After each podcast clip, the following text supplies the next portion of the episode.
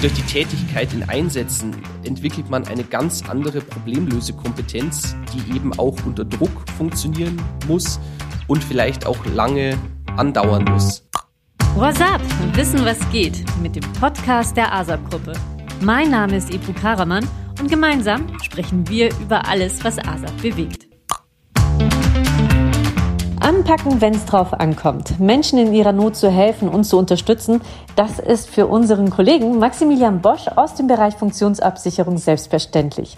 Er engagiert sich seit mehr als sieben Jahren für das Technische Hilfswerk. Wie er dazu gekommen ist und was ihn in seiner Zeit beim THW besonders bewegt hat, erzählt er uns im Interview. Herzlich willkommen, Maxi. Hallo Ebro. Seit vielen Jahren bist du nun schon für das Technische Hilfswerk, kurz THW, unterwegs und hilfst Menschen in Notsituationen. Was hat dich damals dazu bewegt und was motiviert dich noch heute, diese Aufgabe auszuüben? Dazu sollte man wahrscheinlich wissen, die Entscheidung zum THW zu gehen oder besser gesagt zu einer Hilfsorganisation habe ich bereits 2011 zusammen mit einem Freund getroffen.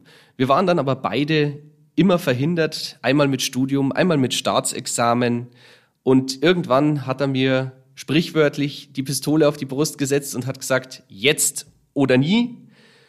Und dann hat man sich eben Gedanken gemacht, was könnte man machen, hat dann, hat sich dann verschiedene Hilfsorganisationen auch angeschaut. Und durch das, dass ich immer viel unterwegs war, kam eben klassisch die Feuerwehr nicht in Frage, weil ich hier einfach die Ausrückzeiten hätte nicht einhalten können.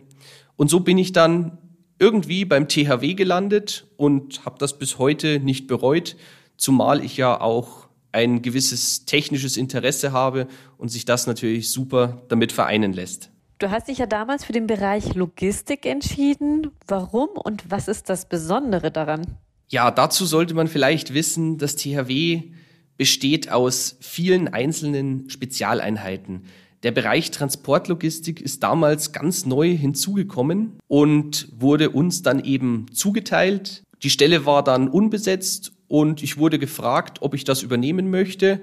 Und ich stelle mich auch generell gerne neuen Herausforderungen und habe dann natürlich auch sofort Ja gesagt. Wie läuft denn ein gewöhnlicher Einsatz in deiner Funktion beim THW ab? Ja, ich denke, einen Standardeinsatz gibt es so erst einmal nicht. Auch hier übe ich natürlich gerne Logistik aus, soll heißen, zu Beginn eines Einsatzes muss ja Material und Personal disponiert werden.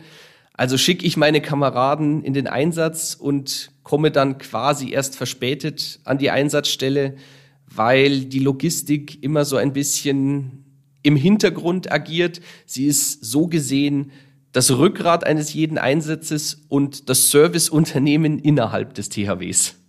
Ich kann mir vorstellen, dass dein Ehrenamt sehr zeitintensiv ist. Wie schaffst du es, Ehrenamt und deine Arbeit bei ASAP unter einen Hut zu bringen?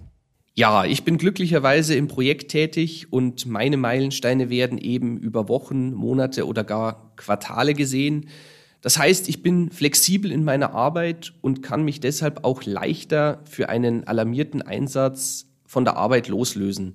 Das bedeutet also, ich checke kurz meine Termine ob dabei noch wichtige Kundentermine sind an diesem Tag oder ob meine Kollegen mich dringend brauchen. Und wenn dann nichts dagegen spricht, kann ich meinen Arbeitsplatz quasi sofort verlassen.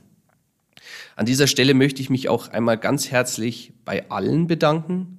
Zum einen ist das die Firma, die mir dieses Engagement ermöglicht, zum anderen aber auch immer Freunde, Familien und nicht zu vergessen natürlich meine Arbeitskollegen, die das Ganze dann auffangen oder ertragen müssen, wenn ich dann aufspringe und in den Einsatz gehe.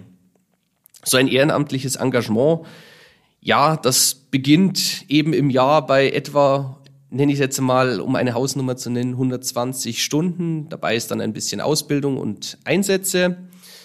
Und ich selbst bin da eben ein wenig mehr tätig, nennen wir es mal. Also bei mir beläuft sich das regelmäßig auf 600 bis 1000 Stunden pro Jahr, die ich in mein Ehrenamt stecke. Wenn du dann doch noch ein paar wenige freie Stunden hast, wenn man mal die Arbeit und das Ehrenamt äh, mal nicht betrachtet, wie verbringst du dann deine Freizeit und was bringt dich wieder zur Ruhe? Ja, da sind wir bei meinem zweiten großen Hobby. Zum, bei diesem Hobby bleibt mir zum einen der Ausbildungspart. Ich bin Ausbilder im Bayerischen Jagdverband und dementsprechend natürlich auch passionierter Jäger, wobei der Jagderfolg vielleicht ganz nebensächlich ist, wenn ich mich einfach nur in den Wald setzen kann und dort die Ruhe genießen kann und Energie tanken kann dort. Aus der Natur schöpfst du deine Kraft. Ja, genau. Hat dich dein ehrenamtliches Engagement in deine Tätigkeit als Entwicklungsingenieur bei ASAP weitergebracht? Beziehungsweise anders ähm, gestellt die Frage, was konntest du aus deinem Ehrenamt für deine Arbeit bei ASAP mitnehmen? Durch die Tätigkeit in Einsätzen entwickelt man eine ganz andere Problemlösekompetenz, die eben auch unter Druck funktionieren muss und vielleicht auch lange andauern muss, was nicht selbstverständlich ist. Und ich kann mir auch vorstellen, dass du vielleicht in brenzligen Situationen etwas gelassener reagierst, weil du schon so einiges gewohnt bist. Das definitiv. Ich würde behaupten, dass, ich gener dass mich generell nichts leicht aus der Ruhe bringt. Das war jetzt einmal der Job. Und was konntest du für dein privates Leben mitnehmen? Ich denke, dass Leute viel mehr die Werte schätzen sollten oder auch die Umgebung, die sie haben.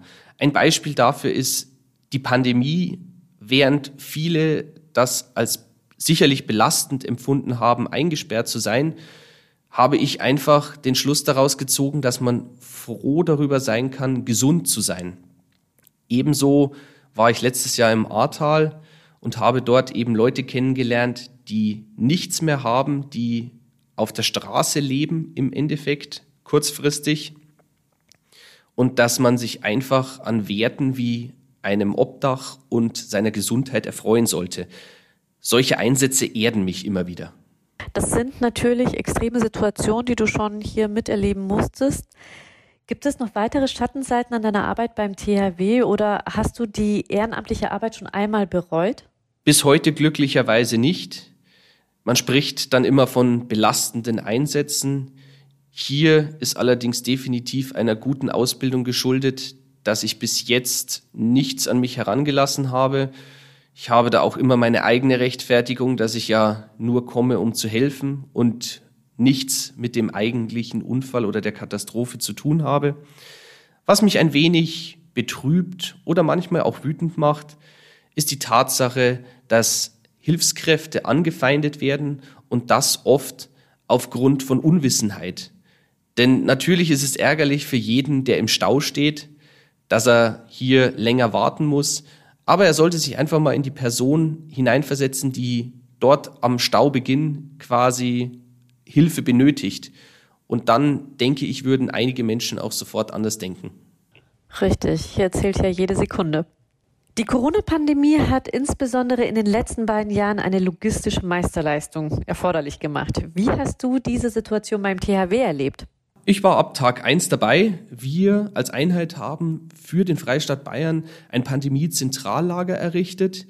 Hier wurden zentral alle wichtigen Hilfs- und Schutzgüter angeliefert, erfasst, kommissioniert und wieder ausgeliefert für alle Regierungsbezirke beziehungsweise Kommunen und Städte. Das Dort war ich von März bis einschließlich Mai tätig, gesamt 38 Einsatztage. Dazu kamen noch 35 Tage, die ich nebenher in der Arbeit war. Und um das ein bisschen in Relation zu setzen, das entsprach also 280 Stunden in der Arbeit und 600 Stunden im Einsatz. Wer das hört, kann sich jetzt vorstellen, das ist natürlich kein Acht-Stunden-Tag in so einem Ehrenamt. Hier war wesentlich mehr notwendig, um dort die, ja, die geforderten Arbeiten eben abzufangen. Und auch Wochenende war eher auf einen Tag Ruhe pro Woche verkürzt. Also sehr zeitintensiv und eine wirkliche Meisterleistung, die ihr hier geschaffen habt. Werfen wir nun einen Blick auf das aktuelle Weltgeschehen. Wie hat sich die Situation für euch beim THW seit dem Krieg in der Ukraine verändert? Ja, natürlich ist das THW hier im Einsatz. Das THW ist in beratender Funktion in Anrainerstaaten rund um die Ukraine tätig, ebenso wie bei der logistischen Unterstützung im In- und auch Ausland, natürlich nicht im Kriegsgebiet, sowie auch im Land bei der Versorgung und Unterbringung von Geflüchteten. Wir sind zum Glück hier nicht tätig Ich sage hier immer zum Glück, weil immer dann, wenn ich nicht in den Einsatz gehen muss, braucht ein anderer Mensch meine Hilfe nicht. Warum ist Ehrenamt so wichtig und äh, wie kann jeder einzelne von uns in der aktuellen Zeit helfen? Ich denke, es gibt in unserer Gesellschaft eine gewisse, ein gewisses Verständnis von Selbstverständlichkeit auf Hilfe. Das heißt, jeder erwartet, Hilfe zu bekommen, wann immer er sie benötigt. Was vielen dabei nicht klar ist, ist, dass diese Hilfe überwiegend ehrenamtlich ist, bis auf ein paar wenige Großstädte. Dass die Bedingungen für die Einsätze auch nicht immer optimal sind und diese Einsatzkräfte teilweise übermüdet inmitten der Nacht aus ihren Betten stürmen oder am Ende eines langen Arbeitstages trotzdem noch in einen langen Einsatz gehen müssen. Zudem kommt, dass es immer weniger Freiwillige gibt, die so ein Ehrenamt machen wollen, weil es natürlich auch zeitintensiv ist. Aber hier soll einmal ganz klar gesagt sein, Ehrenamt ist nicht unbezahlt, sondern einfach nur unbezahlbar. Und das ist egal, ob das, ob wir hier vom Katastrophenschutz sprechen oder vielleicht auch von der Jugendarbeit. Denn auch diese ist wichtig. Und hier der Appell an alle, jeder sollte ein bisschen weniger an sich denken und ein bisschen mehr an andere. Mit deinen Worten hast du sicherlich jetzt den ein oder anderen dazu bewegt, sich ehrenamtlich engagieren zu wollen. Was sollte man dann mitbringen, wenn man sich beim THW aktiv beteiligen möchte? Und äh, hast du vielleicht den ein oder anderen Tipp für diejenigen, die sich noch nicht ganz sicher sind?